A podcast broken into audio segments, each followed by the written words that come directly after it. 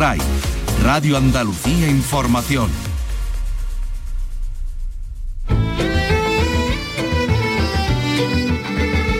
En RAI, Andalucía es cultura. Con Antonio Catón. Buenas tardes, hoy ha comenzado en Málaga el segundo Congreso Internacional de Museos, en el que participan 100 instituciones y hasta 400 entidades culturales de todo el mundo. Hablamos de CM Málaga, como decimos, ese encuentro donde se debate por un lado cómo las nuevas tecnologías están creando formas de gestión distintas y también por otra parte el papel de estas nuevas tecnologías para crear arte. En la parte positiva hay algunas experiencias inmersivas muy potentes, muy interesantes que enseguida vamos a conocer en directo con nuestro compañero Eduardo Ramos. Pero hoy también tenemos muchas letras.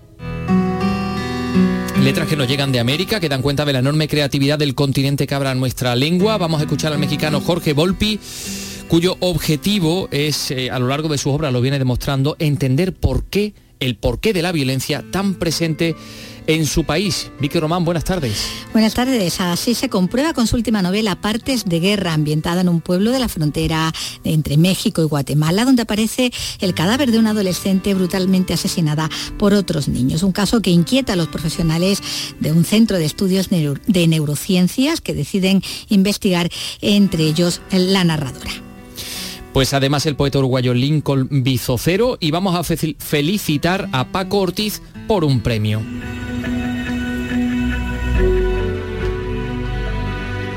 Esta es una historia del origen de la vida. Se lo ha llevado por este documental Historias del Agua. Carlos López, buenas tardes. Buenas tardes, pues sí, porque Paco Ortiz y José Carlos Isla se han llevado el premio al mejor documental por su trabajo Historias del Agua, en concreto el premio a la mejor película documental en el Festival Internacional de Cine Turístico, sí, sí, turístico, que se ha desarrollado en Turquía. Además vamos a hablar con los ideólogos de la ficción radiofónica 1922, el año del cante hondo, con los Manolo, Manolo Curado, Manolo Casal. Eh, la ficción se estrenaba este sábado con éxito de crítica en esta casa, en la Radio Pública de Andalucía. Y hoy también le vamos a hablar del Festival de Granada, que en concreto esta tarde va a llenar de música de magia el patio de los Arrayanes de la Alhambra con el Cuarteto Casals y con Juan Pérez Florista. Escucharemos a la consejera de Cultura, Patricia del Pozo, le vamos a preguntar si seguirá al frente del departamento y también le vamos a hablar de, eh, bueno, lo acaban de escuchar, esa historia más dulce jamás contada, el dulce más nombrado en la pasada campaña, La Torrija, con eh, el director del Museo de Almedinilla que la conoce muy bien. Bueno, enseguida hablamos de, todas estas cosas en este programa que realiza Ángel Rodríguez y produce Ray Angosto. Andalucía es cultura con Antonio Catoni.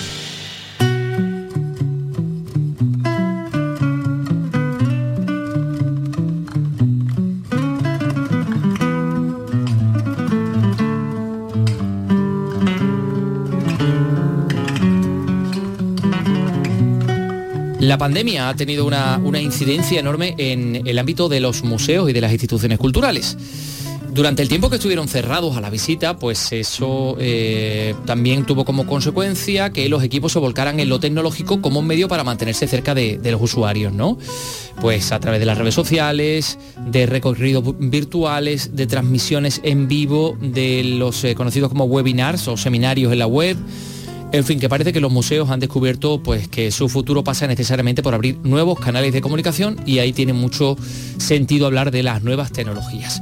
Por eso comenzamos en el Palacio de Congresos de Málaga a esta hora, donde tenemos a Eduardo Ramos para hablarnos de museos y de nuevas tecnologías. Eduardo, buenas tardes. Antonio, ¿qué tal? Muy buenas tardes. Pues en esta jornada de lunes ha comenzado la segunda edición de CM Málaga, que es un encuentro internacional en el que se debate sobre cómo las nuevas tecnologías están creando formas de gestión cultural sostenibles, cercanas para la ciudadanía y sobre todo muy, muy diferentes. Participan representantes de 100 museos y 400 entidades culturales de todo el mundo a la par de unas 80 empresas que están aquí en el Palacio de Feria y Congreso de Málaga.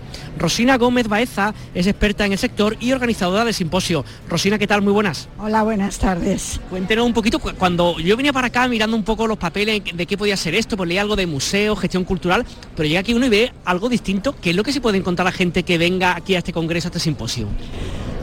interesante saber que estamos en un momento muy especial. Estamos en un momento en que lo tecnológico se acerca a la cultura, al mundo de la cultura. no es la producción artística, el mundo de los museos, de los centros culturales, de los festivales. Nosotros de lo que estamos hablando es de fusión de las artes con la tecnología.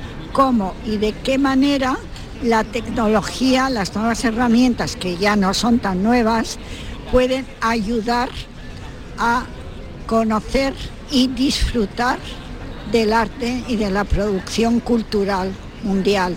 Las eh, tecnologías actuales, esas herramientas, permiten una accesibilidad que no teníamos antes y permiten atender lo que es una tendencia establecida, la utilización del móvil, la utilización de la pantalla para nuestro ocio, para nuestras relaciones sociales, para nuestro acceso a la información, para el disfrute de muchas manifestaciones culturales. ¿no? O sea, en síntesis, de lo que estamos hablando es de la fusión de lo tecnológico con lo artístico y cultural, de qué manera se está produciendo esta fusión, de qué manera estamos integrando a las nuevas generaciones al hecho artístico y cultural a través de la tecnología.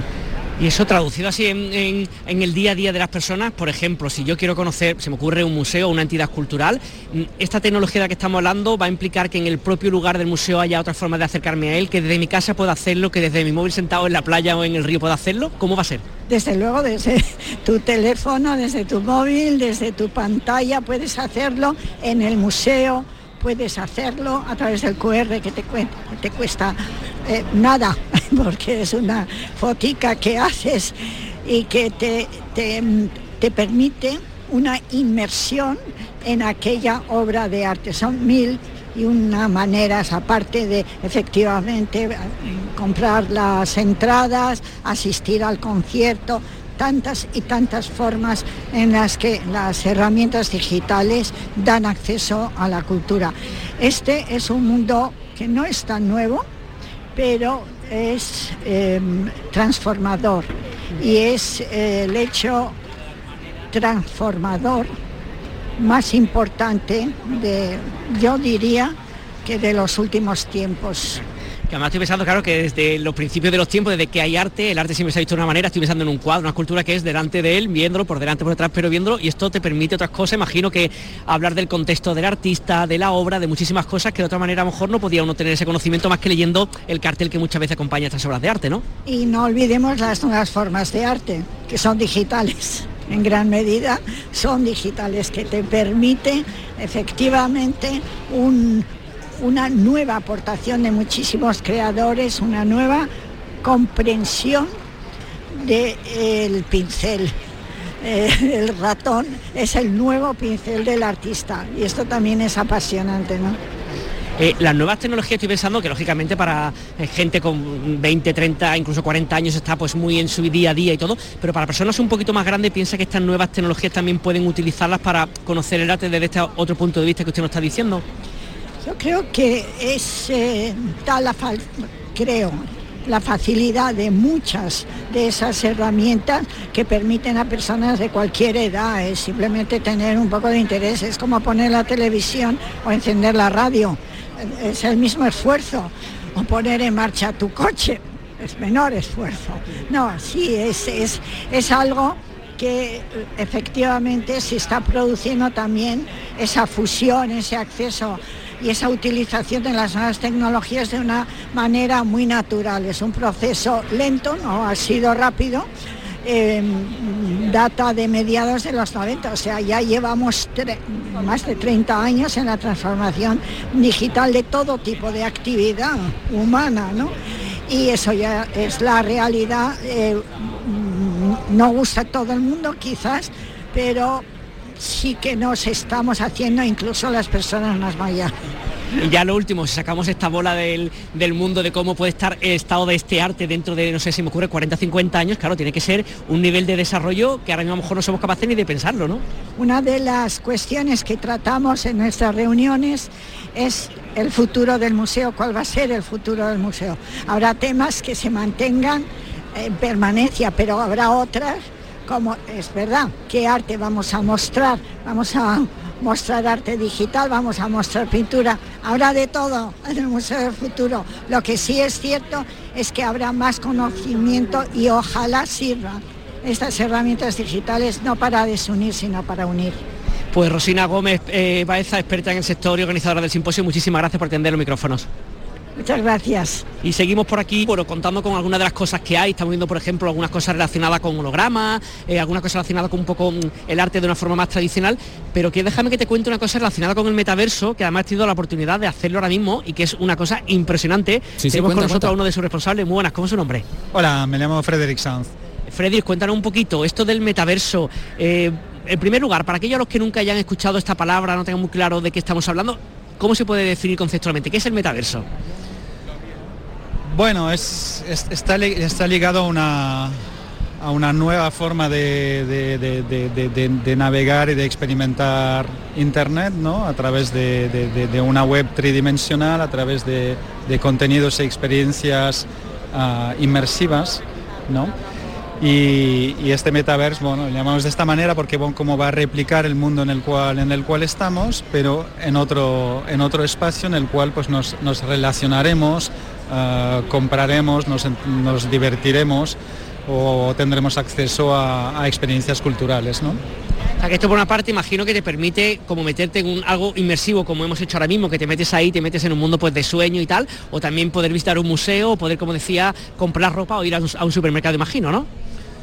Sí, bueno, las, posibilidades son, son, son, infinitas y por esto despierta tanto, tanto interés. Ah, la, realidad ahora mismo es que la gente tiene, no tiene gafas de, realidad virtual, aunque sí puedes acceder al metaverso a través de tu, de tu ordenador, de tu, tablet o tu móvil, pero es cierto que una experiencia plena ah, es, a través de unas gafas, porque son las que te dan eh, una experiencia totalmente inmersiva.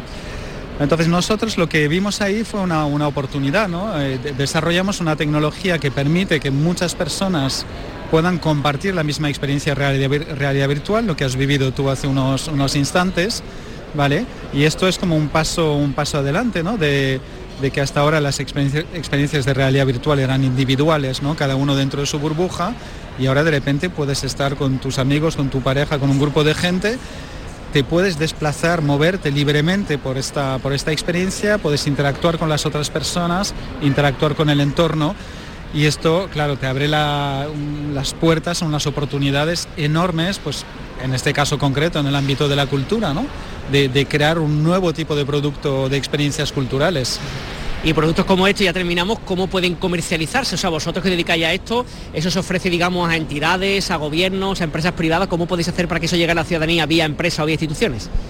Bueno, existen en el mundo más de 81.000 ah, instituciones culturales, museos, etcétera Ah, por lo tanto, nosotros creemos que tiene, tiene mucho potencial. Estamos presentando ya nuestra solución a, muchas entidades culturales y de hecho ya empezamos a desarrollar los primeros proyectos. Y es lo que decimos, ¿no? que estamos un poco como en, la creación del cine, ¿no? la primera película de los hermanos Lumière, pues estamos en este momento, pero es algo que va a tener un crecimiento enorme y nos hace mucha ilusión ser parte de, ser parte de esto. Pues muchas gracias por atendernos, oye, y, enhorabuena por, por el proyecto. ¿eh? Muchísimas gracias, un placer. Y esto es lo que tenemos por aquí a esta hora, Antonio. Recordar que esta jornada de lunes y también el martes aquí en Málaga se celebra este evento CM Málaga sobre cultura, sobre tecnología y sobre las nuevas formas en las cuales lo digital está entrando en nuestras vidas. Bueno, pues gracias Eduardo Ramos. Muy interesante, muy inspirador seguramente para, para nuestros oyentes. Todo eso que nos, que nos estás contando, todas esas nuevas formas de transmitir la cultura o de crear también productos culturales o de crear obras de arte. 81.000 instituciones culturales en todo el mundo, nos acaban de, decir eh, la persona con la que has hablado. Eh, en fin, eh, enseguida vamos a escuchar a Jorge Volpi, al escritor mexicano que ha venido, ha pasado por esta radio para presentarnos su última novela. Son las 3 y casi 15 minutos. En RAI, Andalucía es cultura. De lunes a viernes a las 4 de la tarde tienes una cita con el flamenco. Los conciertos y festivales, los recitales, los homenajes, las citas imprescindibles de este arte genuino de nuestra tierra la mejor selección de nuestra fonoteca. Portal Flamenco, de lunes a viernes, desde las 4 de la tarde, con Manuel Curao. RAI, Radio Andalucía Información. En RAI, Andalucía es cultura.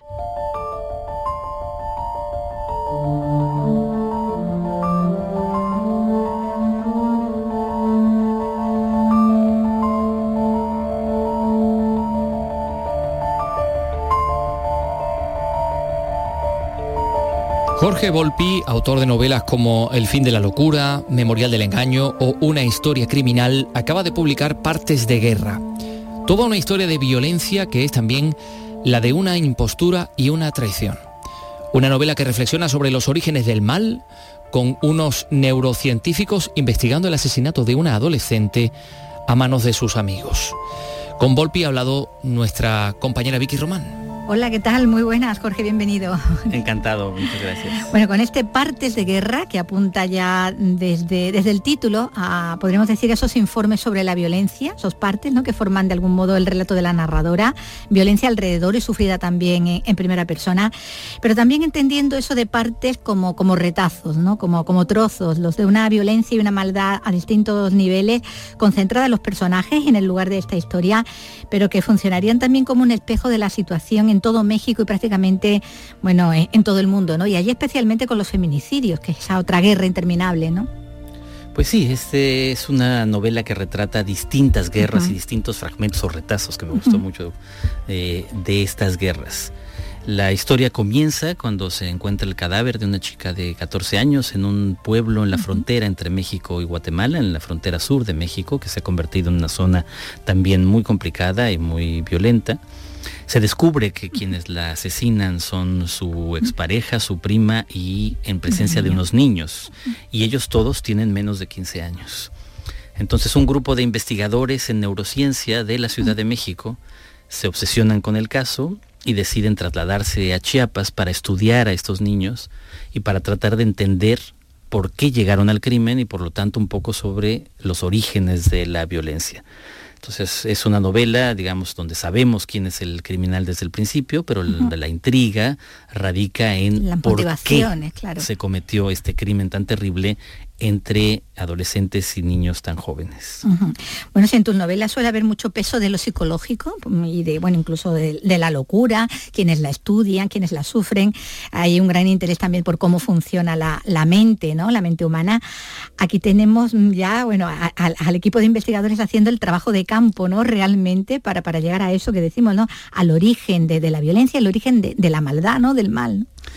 Sobre lo que hay muchas teorías también. Exacto, ellos se van a enfrentar a este grupo de niños y van a estar desgranando muchas teorías distintas que tienen respecto a dónde, dónde viene esta violencia extrema, de causas internas, enfermedades de los niños, su propia condición neurológica, la parte genética, pero también el medio ambiente en el que están, la educación, la violencia intrafamiliar, la violencia de género que contemplan todo el tiempo o padecen, la violencia que está presente en esa zona del país con el crimen organizado, contra los migrantes, la violencia de los medios de comunicación, de las redes sociales, de los juegos de video y de las propias dinámicas entre ellos. Y pronto los investigadores, eh, al entrar en contacto con estos niños, pues se darán, iremos dándonos cuenta a través del relato de la narradora, que se llama Lucía y es la más joven de este grupo, de que en realidad pues estos dos mundos quizá no son tan distintos.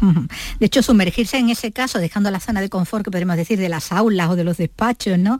Y penetrar literalmente en la selva, ¿no? En la de Chiapas, va a ser un, revulsivo para ellos, sobre todo para, como decimos, la narradora, que se va a ver enfrentada a su propia historia de violencia y, de soledad, lo que hace también que empatice con, con víctima y verdugo, ¿no? Exacto, ella, la narradora que cuenta toda la novela como un pensamiento en primera persona muy largo, tratando de repasar lo que ocurrió en estos meses que ella llama justamente de, guerra, pues la lleva, la lleva a contar su propia historia, las propias violencias que ella ha sufrido, también las que ella ejerce, porque esa es una constante en todos los personajes del libro y probablemente de, la, de la historia, ¿no? Eh, luego intenta entender qué pasó entre su propio grupo de colegas, amigos eh, y parejas, y también justamente qué pasa con estos niños. Y es curioso como ella, que es una víctima también de la violencia, sobre todo, con quien más termina identificándose es con la, asesina. Claro que también fue víctima de violencias distintas, incluidas por parte de la chica que asesina. Entonces no se trata de que intente justificar sino sobre todo entender. Entender, sí. Ayudarme a entender, ¿no? Que es uno de los gritos ¿no? que hay en la, en la novela. El caso, como decimos, va a enfrentar a esa narradora a su propio abandono, a la falta de afecto del padre, a su maltrato, el de su primera pareja, incluso a constatar el haber pasado ella misma a ser, como decíamos, en la adolescencia de víctima a, verdugo, ¿no? Reproduciendo ese patrón, ¿no? Que se da también en muchos de, eh, de los casos, ¿no? Su relato en primera persona introduce de todas formas una segunda constantemente porque tiene un destinatario es el líder de ese grupo del que ella forma parte, ese hombre encantador en el más amplio sentido de, la palabra, eh, por ese influjo que vemos que va a ejercer sobre todo, ¿no? no nadie va a quedar inmune ¿no? a ese influjo. Exacto. Eh, el otro personaje central de la historia es Luis Roth, su jefe, amigo, eh, y en el que ella confía completamente y va a ir descubriendo que también él no es exactamente como ha creído durante todo este tiempo que él, igual que los niños, también ejerce violencia, que también miente, que también tiene muchas vidas, no solo una, muchas vidas paralelas de las que ella no sabía nada y que poco a poco va descubriendo. Entonces su investigación se desdobla en dos, se vuelve detective de dos maneras. Por un lado, detective con los niños para tratar de entender por qué cometieron el crimen y por el otro, detective de la vida de quien fue durante mucho tiempo su jefe y amigo. Bueno, ídolo también, ¿no? Porque para todo es un poco exactamente el hombre intachable, ¿no? Bueno, eh, eh, es él el ausente y constantemente evocado quien, quien los arrastra, ¿no? Hasta, hasta ese lugar fronterizo, como decíamos, de narcos y de, y de migrantes, eh, en el que este grupo del Centro de Neurociencias Aplicadas, ¿no? Que dependería de la, de la Universidad, ¿no? De Autónoma de México, como decimos, los arrastra hasta allí, exponiendo unas teorías que la protagonista rebate, ¿no? Porque como decíamos antes, cada uno tiene una, ¿no? A la hora de, explicar si se puede explicar, ¿no? El caso el que, en el que se hayan inmerso, o, la falta de empatía o el exceso de empatía, no se ponen de acuerdo tampoco, ¿no? Eh, la debilidad para dejarse arrastrar por el más fuerte, eh, lo que les hace pensar, ¿no? En situaciones históricas, ¿no? Donde, donde se ha dado, pues, eh, bueno, auténticas monstruosidades, ¿no? Que después se piensa cómo pudieron ocurrir, ¿no? Cómo, eh, personas aparentemente normales pudieron llegar a, convertirse en esos monstruos, ¿no?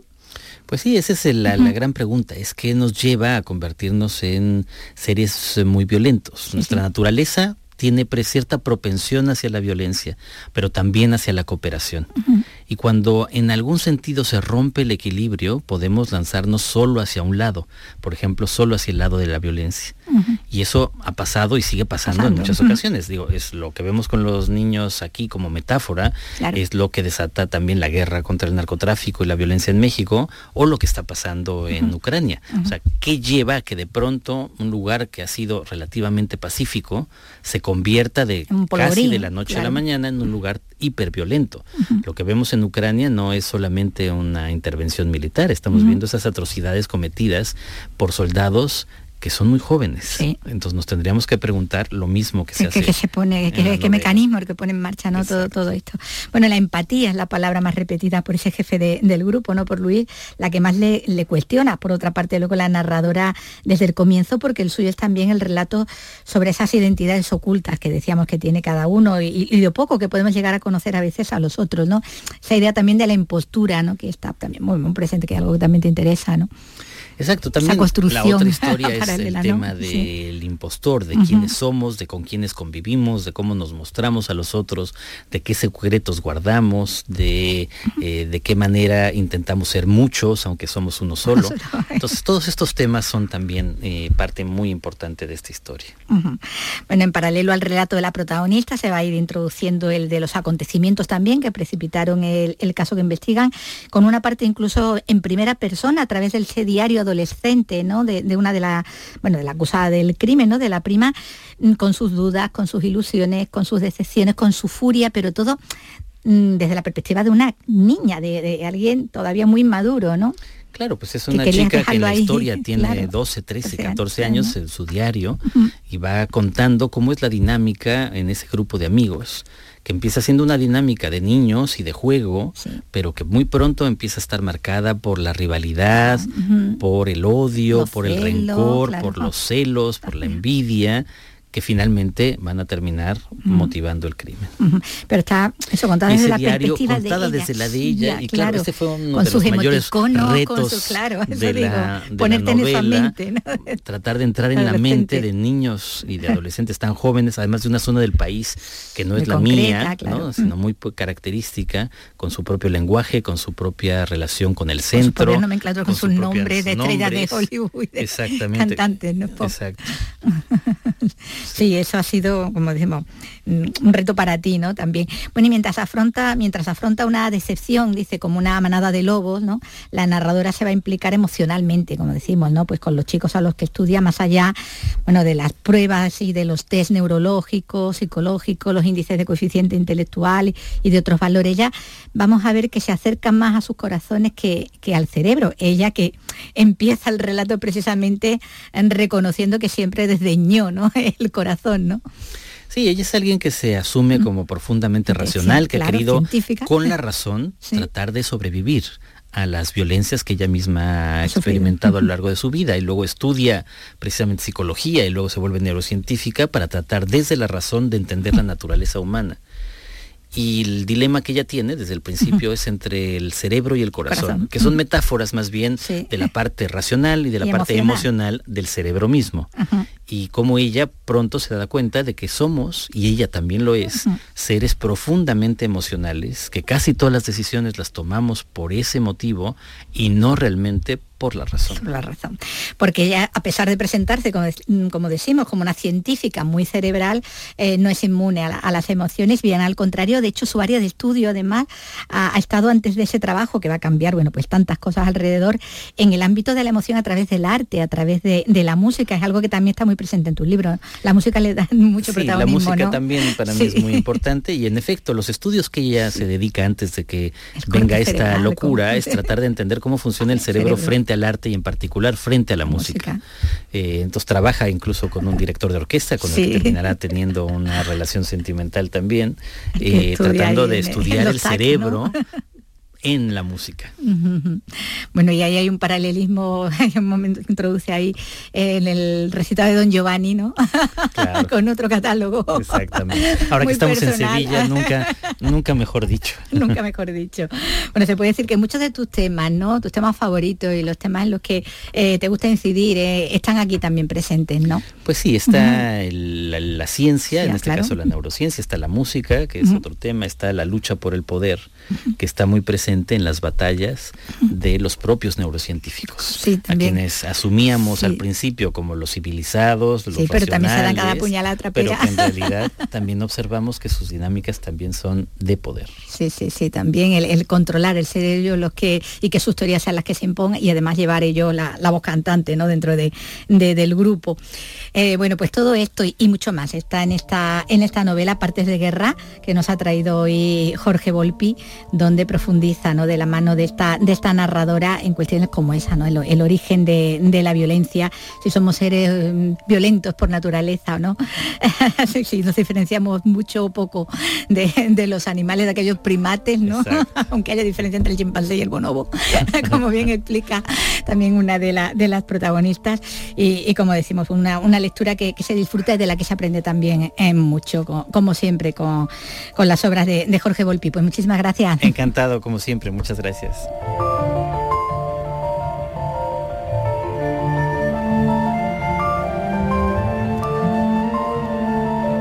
Partes de guerra, Jorge Volpi y, otro libro del que les vamos a hablar. No coincidieron en el tiempo, pero, pero Federico García Lorca y Camarón habían, habrían simpatizado. Sin ninguna duda, eso dice el hispanista Ian Gison, quien ha sido invitado para abrir esta tarde la Feria del Libro de San Fernando en Cádiz.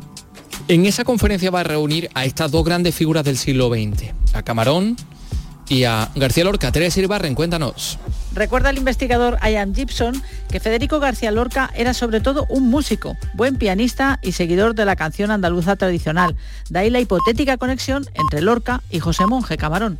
Estamos hablando de la Andalucía profunda, la Andalucía telúrica, y obviamente Camarón cuando se da cuenta y empieza a conocer la obra de Lorca, no le conoce en persona, no fue posible, ¿no? Pero le, le debió de hablar de una manera muy personal, no lo dudo, escuchando su cante, sobre todo este disco que voy a llevar conmigo porque quiero poner un poco.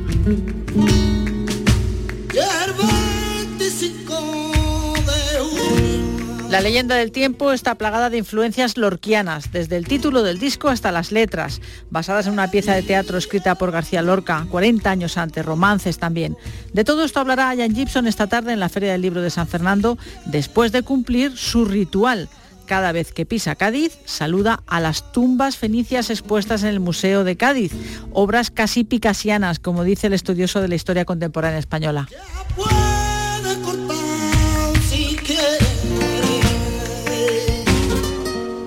Mira, mira qué curiosa costumbre, ¿eh? Ya teníamos escuchado un poquito de, de, romance del amargo, ¿no? Este es el ro romance del amargo de, de Camarón, sí. Mm.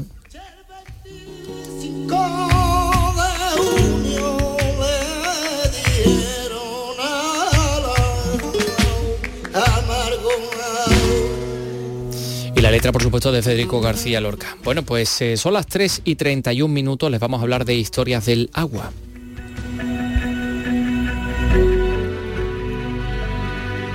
Esta es una historia del origen de la vida.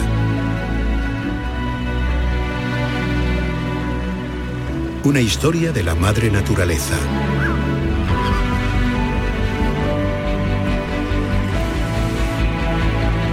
Una historia a través del tiempo y las civilizaciones.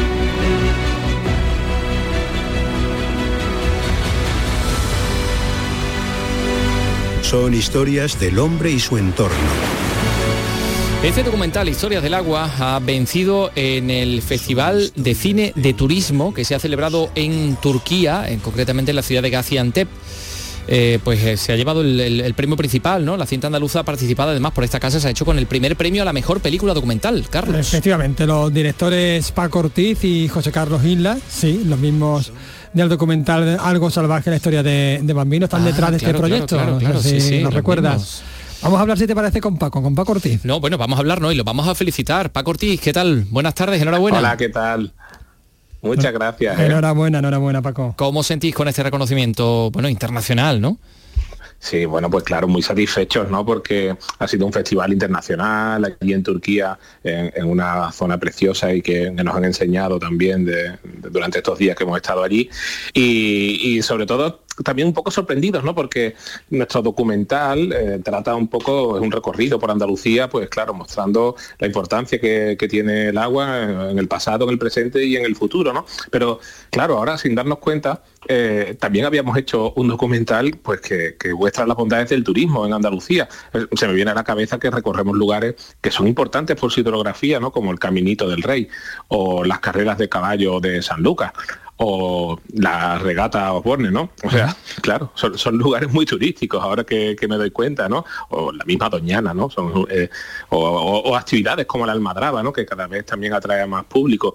Pues sí, eh, sin quererlo casi, a lo mejor hemos hecho un documental y una serie eh, que participa Canal Sur, por supuesto, y que, que, recorre de alguna manera también lugares pues, pues muy turísticos. Uh -huh. de, de, que convoca un turismo responsable, quiero decir, no un turismo de masa. Claro, se puede conjugar el turismo y la conservación de la naturaleza, ¿no? Exactamente, porque, a ver, igual que enseñamos Sierra Nevada, eh, no la enseñamos solo por la, estación de esquí, sino porque es un lugar donde está la estación biológica, eh, está haciendo allí trabajo de investigación sobre el, el, deshielo, ¿no? Y como cada vez, pues, las truchas se están desovando a mayor altitud, ¿no? Porque buscan esa frialdad. O también el desierto de Taberna, ¿no? Que es la ausencia del agua, es el único desierto que hay en, en Europa, ¿no? Pues sí, oye, también es un lugar que tiene su encanto y turísticamente atrae a mucha gente que, que va a visitarlo y no solo por, por el, oeste y las películas que se han rodado allí, sino porque también tiene un encanto ese, ese espacio, ¿no? Así que sí, estamos en un, turismo que es eh, más bien eh, sostenible, ¿no? Que es lo que debería ser siempre. Mm, claro, claro, claro. Eh, bueno, y además estamos contentos también por vosotros y por otras circunstancias, porque claro, el Historias del Agua salió en 2020 y me da a mí la impresión, Paco, que con todo esto de la pandemia, pues también quedó un poco ensombrecido, ¿no? Igual, sí. Claro, sí, bueno, fue, eh, nos cortó, digamos, ¿no? En, medio de, nosotros queremos recorrer el año, eh, eh, un año entero, desde una primavera hasta un verano, y la primavera, pues como podéis imaginar, la perdimos encerrados en casa, ¿no? Eso hizo que se retrasara, eso hizo incluso que se solapara con el proyecto de Bambino. Es verdad que un proyecto tan largo, porque un documental de este tipo mm, se tarda mucho en hacer, hay que además tiene una serie documental que también tiene Canal Sur, entonces hay que grabar mucho, muchas localizaciones, aunque sean en nuestra comunidad, y durante muchos días, y, con un cariño que le habíamos hecho, bueno, con, todo ¿no? lo que hacemos, pero este ha sido especialmente eh, de disfrute ¿no? para nosotros por estar en, lugares maravillosos de, nuestra geografía. Y claro, había quedado un poco ahí como relegado, ¿no? Eh, y después, bueno, pues claro, algo salvaje se ha llevado también el premio Carmen y ha estado en muchos festivales importantes.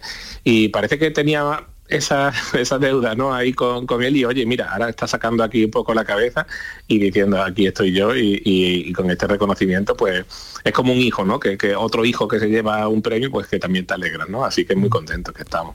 Paco, eh, un poco al hilo de, de lo que dices, de hecho este premio está considerado como el Oscar de los premios turísticos habéis competido con 35, o sea, con películas de 35 países y más de 100 cineastas. ¿Crees que puede relanzar este documental, que puede relanzar la obra? Sí, yo creo que, bueno, eh, para empezar, creo que nunca debería de morir este tipo de obra y no porque la hayamos hecho nosotros, sino por, creo que la carga de conciencia ecológica que trae, que, se limita a nuestra comunidad, que, creo que, estaría bien que hubiera una historia del agua en todas las comunidades o, uno nacional, ¿no?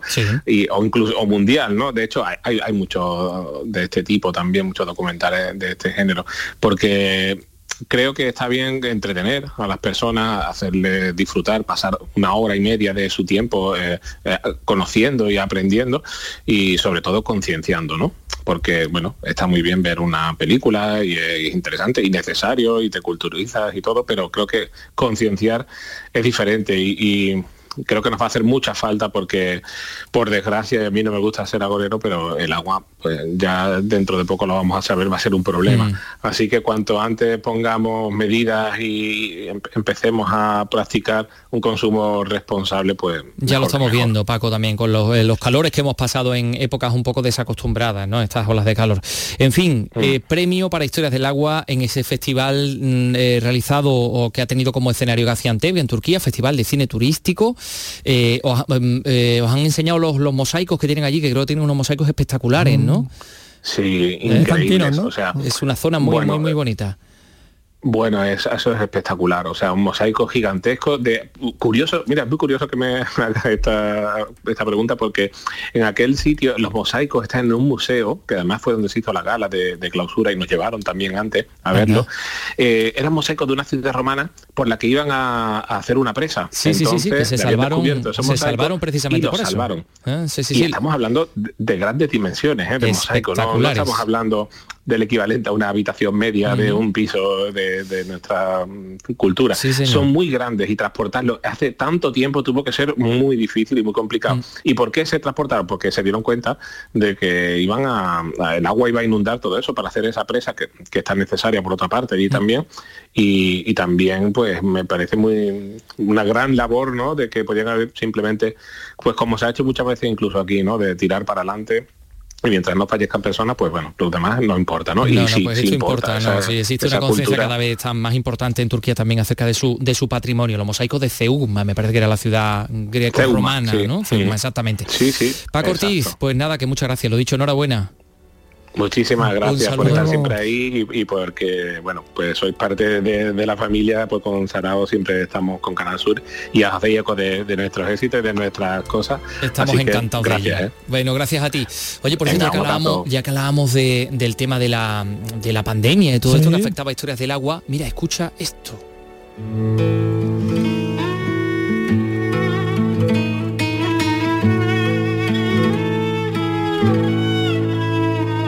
Pero qué guapa que estás hoy, oye chiquilla. Y mientras tú por señas me dices que sí, sufro guardando la distancia permitida. Late mi corazón como el de un. Bueno, esto es Baile de Máscara de Javier Ruibal porque el cantautor gaditano va a poner eh, el punto y final y además lo va a hacer como la auténtica guinda del pastel de la primera edición de las noches icónicas del Hotel Colón de Sevilla. Eh, Ruibal, Premio Nacional de las Músicas Actuales, va a ofrecer este jueves concierto basado además en composiciones propias con su con su estilo, pero y con su con su mezcla, ¿no? Con todo eso que aporta él a la música que, que viene del Magreb o de Brasil o de la India o del Caribe o del flamenco, del jazz o de, de tantas Esa personalidad mestiza que tiene. sí. Así que dejamos constancia de que Javier Ruibal va a poner eh, este punto y final a las noches icónicas del, del Colón este próximo jueves. Y, y cuando quedan 20 minutos para las 4 de la tarde, pues tenemos, eh, o les vamos a hablar de, de otra cosa, les vamos a hablar, permítanos también, de nosotros mismos, porque esto eh, se ha podido escuchar este sábado en esta radio, la Radio Pública de Andalucía. 1922, el año del cantejondo. Canal Sur Radio conmemora el centenario del concurso de cantejondo de Granada. Capítulo 1. Es 8 de febrero de 1922. En Canal Sur Radio les contamos las noticias del día. Esto que estamos escuchando pertenece a la ficción radiofónica 1922, el año del cantejondo que hemos podido escuchar aquí en la radio pública de Andalucía y nos hemos quedado deslumbrados. Mm, Modestia aparte porque uno también tiene que algo que ver con esto, pero estamos en estos momentos con Manolo, con los Manolos, con Manolo Casal, Manolo Curao de Flamenco Radio, que son los ideólogos, los responsables. ¿Cómo estáis, Manolos? Muy bien, no sé si... ¿Satisfechos? Estamos muy, muy contentos. Muy, muy contentos después de un trabajo ilusionante. Manolo Casal es para eso un- eh, no, no voy a descubrirlo aquí porque ya lo hemos visto trabajar en carnavales, lo hemos visto trabajar en otros en otros géneros, eh, pero le echa una imaginación y un trabajo enorme. Cuando tú decías eso, no sabía si saludarte a la paz de Dios, Antonio, o Sí. decirte, don Manuel, ¿cómo está usted hoy? Vaya, vaya regalazo, el que me habéis hecho. Vaya regalazo que, que me habéis hecho, eh, bueno, pues eh, encarnando a, a don Manuel de Falla, figura principalísima en este concurso del año 1922, que cambió para siempre el curso del flamenco. Pero bueno, mm, em, claro, una cosa es el aniversario, una cosa es el hecho histórico y otra cosa es contarlo. eh, como dice el Evangelio, ¿no? Los, el, ¿Cómo era esto? El vino nuevo hay que echarlo en odre, en odre, en odre viejo o en odre nuevo.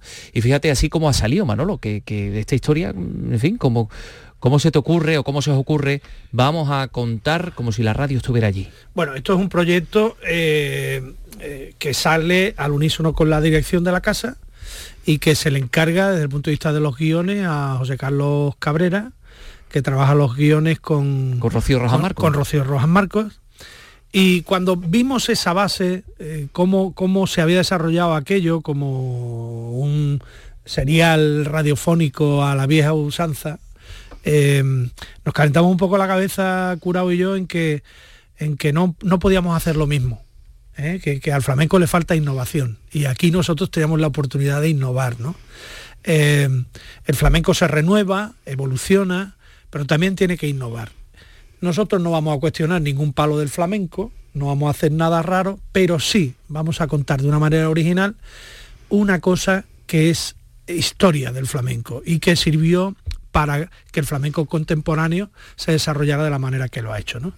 Entonces podíamos hacer lo de siempre o, hacer lo que, lo que habitualmente no se hace y es intentar llamar la atención, sorprender y que la gente ponga el oído porque no es normal, no, de hecho no existía que la radio en 1922 estuviera contando el desarrollo del concurso de Cantejo Y además la radio de Andalucía, que evidentemente tampoco existía porque esto nació en, en el año 1989. Pero ¿qué máximas os habíais marcado? Es decir, muy bonita la idea, pero esto ahora ¿cómo lo llevamos a la, Claro, a la eh, práctica? mira, el tema del concurso es un tema muy trillado. O sea, se han escrito eh, verdaderos eh, ensayos sobre el concurso, desde eh, recoger eh, toda la prensa, porque del concurso la documentación que hay es mucha prensa, hemeroteca, hay muchas referencias, muchas páginas de prensa. Por contra, escasísimas fotos, podemos hablar de media docena como mucho, y, y de sonido nada. Entonces teníamos que partir de algo riguroso para crear la ficción. No nos podíamos inventar situaciones que además están contrastadas cómo ocurrieron y cómo no ocurrieron, quién estuvo, quién no estuvo y de qué manera, ¿no? Porque claro, eh, la ficción es el marco de la ficción es que la radio estuvo allí, pero lo que contiene el marco es la realidad de lo que pasó.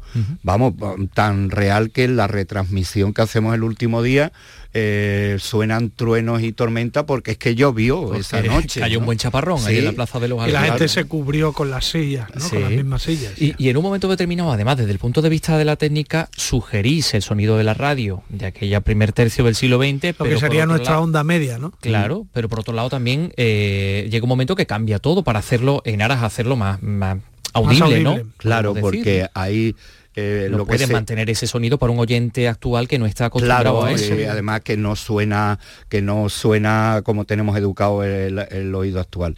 Pero cuando nos íbamos acercando o saliendo de un sonido original, como eran los discos de pizarra y incluso la, parte de, de los boletines que se hacen con noticias de aquella época o de la, de la propia publicidad, pues salimos con ese mismo sonido que ahí eh, hay un trabajazo hecho por Rodrigo Carmona, que es el que le ha dado esa forma radiofónica, para mm, después, si es una conversación larga, una entrevista, hacerla con el, con el sonido actual. Pero hay que recalcar que aunque sea una ficción, está hecha con el rigor histórico de lo que ocurrió. ¿Mm? Absolutamente, sí. Eso es lo más destacable. Es decir, que nos, nos hemos permitido muchas licencias eh, con la idea de trasladar a la radio 100 años atrás, pero ninguna licencia ha sido a costa de la historia, ¿eh? de los datos verificados de todo lo que se desarrolló alrededor de la organización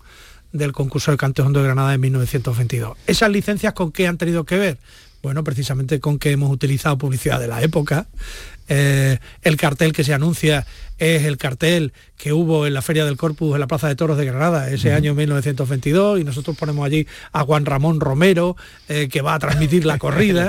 ¿eh? luego hay otra licencia mm, impresionante que, que no es muy habitual en los medios de comunicación y es que metemos un micrófono en la deliberación del jurado porque, porque nos lo permiten nos lo permiten, quieren luz y taquígrafo, eh, falla y lorca, y ahí está la radio. No está ninguno de nosotros, pero hay un micrófono, ¿no? Con lo cual asistimos a un hecho histórico, cómo alcanzan el acuerdo para repartir el premio entre el Tenaza y el Niño Caracol, ¿no? Esa licencia te la pueden permitir mm, por la radio porque se ha estructurado todo alrededor del programa que hace Curado todos los días, Portal Flamenco. Portal Flamenco, y del programa dentro de nada. Y del programa estrella de esta casa, en Canal Sur Radio, que es la mañana de Andalucía de Subbigorra, que también protagoniza. Y por supuesto se interrumpen boletines y se utilizan todos los formatos y géneros periodísticos posibles al alcance de nuestra mano. Y esa es la cuestión. Vamos en busca con una unidad móvil de Fernando de los Ríos, no, de, alguien que llega en el tren y la unidad móvil está allí esperando. Yo creo que don Manuel de Falla, ¿no? Falla no, no, no, Manuel de Falla está esperando, esperando a, recoger a Fernando de los Ríos. Exactamente. Se sabe que hay en Casa de Falla una reunión y allí va un reportero a ver quién sale, o sea que, que Total, que esto, que esto no se lo pueden ustedes perder, ficción radiofónica, mm, el guion de Rocío Rojas Marcos y José Carlos Cabrera, 1922, el año del Cante Hondo.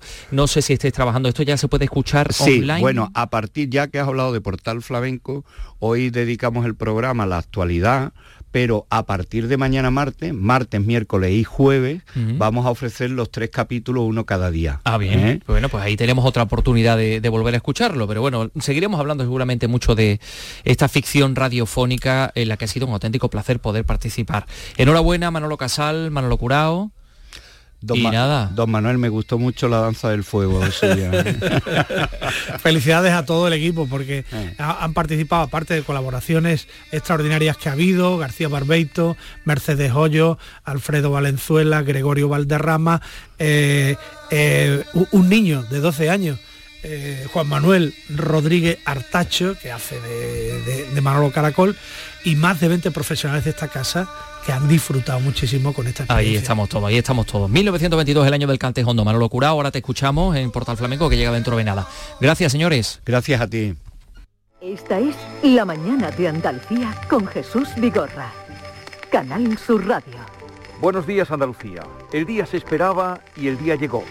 Ayer, 13 de junio de 1922, durante gran parte de la tarde-noche tuvo lugar la primera jornada del que se ha dado en llamar el primer festival de la historia del flamenco, bajo el título de primer concurso del Cante Hondo de Granada, del que hoy pues sí, 1922, aquel concurso del Cante Hondo de Granada, ya un siglo del eh, concurso que se celebraba en la Plaza de los Aljibes de la, de la Alhambra, y así lo lo hemos celebrado. Em, no se lo pierdan si no lo han escuchado porque la verdad es que el resultado ha sido extraordinario. Y, por cierto, ya que hablamos de música de Granada y de la Alhambra, mientras tanto se está celebrando el Festival Internacional de Música y Danza de Granada, por cierto, con una especie de interés y atención al centenario. Esta noche en eh, la zona del patio de los Arrayanes, también en el recinto de la Alhambra, el cuarteto Casals y Juan Pérez Floristán. Susana Escudero, Granada, cuéntanos. En este recital, el cuarteto Casals empieza tocando una obra que le dedicó Mauricio Sotelo en 2017, su cuarteto número 4, que parte del opus 131 de Beethoven, reinterpretado en clave espectral. Después, el grupo español se planta en el centro mismo del romanticismo, atendiendo a dos de los compositores punteros de dos generaciones diferentes. De la primera generación de románticos, posiblemente el más clásico de todos ellos, Mendelssohn, de quien se interpreta una de sus obras más exuberantes en el género, el Opus 44, número 1 de la segunda gran generación, el Casals se acercará a otro gran clásico, Brahms, pero esta vez en compañía del pianista Juan Pérez Floristán, con quien ofrecerá una de las piezas más memorables de la música camerística de todo el 19, el quinteto Opus 34. Y por otra parte, el Festival Flamenco Ciudad de Huelva, pues ya está en su Ecuador esta semana, certamen de peñas, eh, donde se incluyen también artistas como Tomatito, Patricia Guerrero o David Palomar. Sonia Vela, Huelva. Desde el 14 de junio, Huelva disfruta de un cartel flamenco que cuenta con varios espacios escénicos por la ciudad y que esta semana orienta su punto de mira hacia las peñas, con un certamen que se celebrará en la Plaza de las Monjas y tres días de actuaciones desde mañana y hasta el día 23. La presidenta de la Federación Onubense de Peñas Flamencas, Victoria Prieto. La participación de las peñas flamencas, que también es un atractivo para Huelva, yo creo que mm, así muestra cada, cada peña sus cantadores, su cuadro de cante, mm, amén de otros cantadores también importantes, va a estar también a la altura de todo lo que se está haciendo. El festival se va a clausurar el próximo sábado con un espectáculo en el Parque de Zafra, en el que participarán Diego Guerrero y el Niño de Elche. Andalucía es cultura, con Antonio Catoni.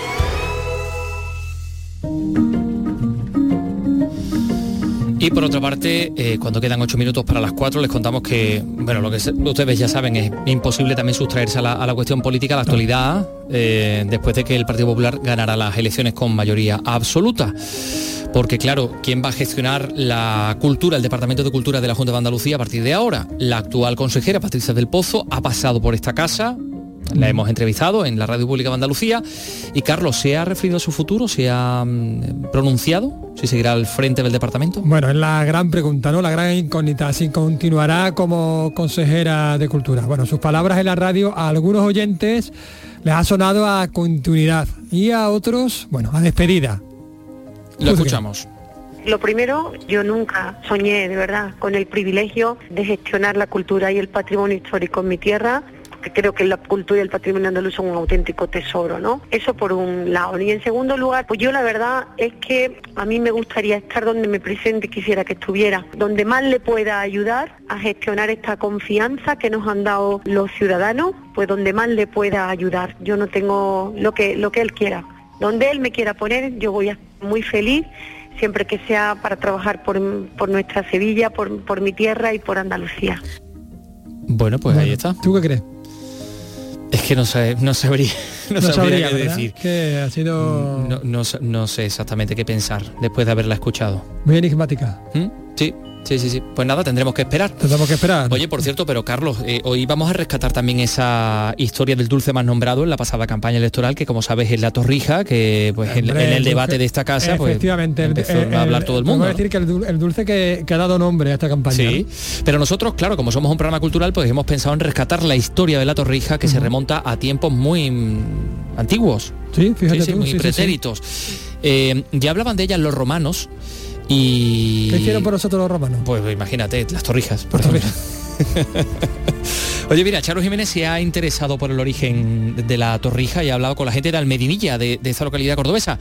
Charo, buenas tardes. Hola Antonio, buenas tardes. ¿Qué De tal? la receta de la torrija ya hablaba en el siglo I después de Cristo Marcus Gavius Apicius en el libro de Recoquinaria que incluía estos ingredientes para su elaboración, tal y como nos explica el arqueólogo de Almedinilla Ignacio Muñiz. Eh, por ejemplo, una de las recetas habla de unos panes determinados de la zona de Catalla, seguramente serían panes como los que hoy en día se utilizan para hacer las torrijas, que en una de las recetas había que remojar en, en leche y después eh, echar un poco de miel, claro, entonces no se utilizaba el azúcar, y, y luego terminaba, eso sí, como, como variedad, eh, dice que había que espolvorear con pimienta. ¿Por qué la pimienta? Pues porque era un importante conservante. incluso para cuestiones médicas y medicinales. Se ha descubierto hace poco, hace unos años, en, el- en la Basílica de Magencio, en Roma, lo que era la oficina, digamos, la, la farmacia, por decirlo de alguna manera, que tenía el famoso médico galeno.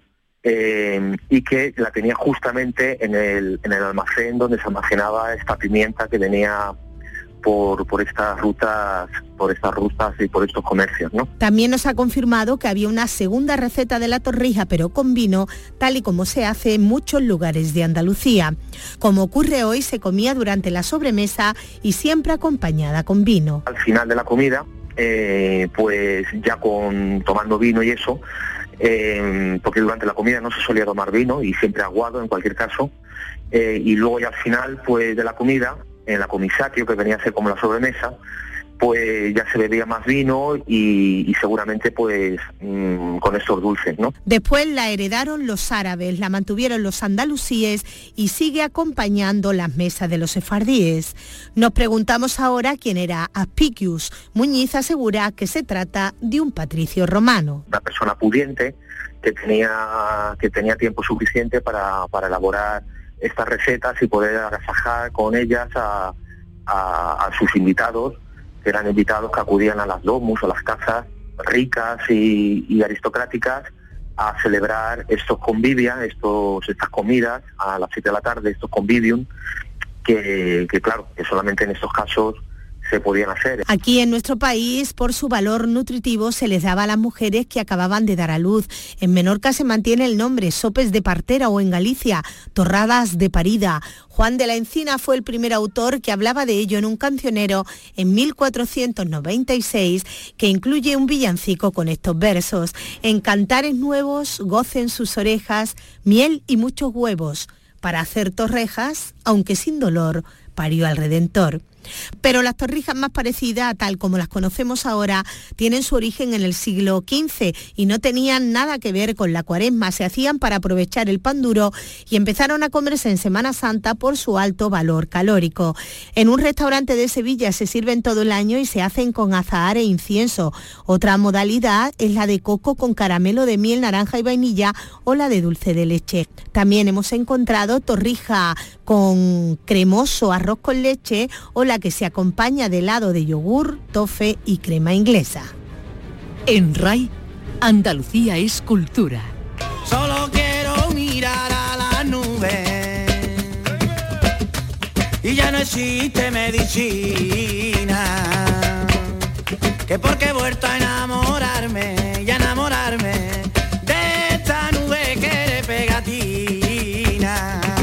Como siempre nos acordamos de los andaluces que, bueno, pues que han, que han sido conocidos, que han destacado por la música de raíz andaluza. Eh, Este es el caso de quien se nos fue en 2004, el cerezano Miguel Ángel Benítez Gómez, Hermigue, el fundador de los, de los delincuentes, por ejemplo, que firmaba con 17 años ese eh, disco, ese contrato para la, eh, la grabación del primer disco de, de los, de los delincuentes y que hoy habría cumplido 39 años. Así que con su música, Carlos, si te parece, nos vamos a ir. Pues sí. Mañana regresamos a las 3 de la tarde en Andalucía es Cultura. Adiós.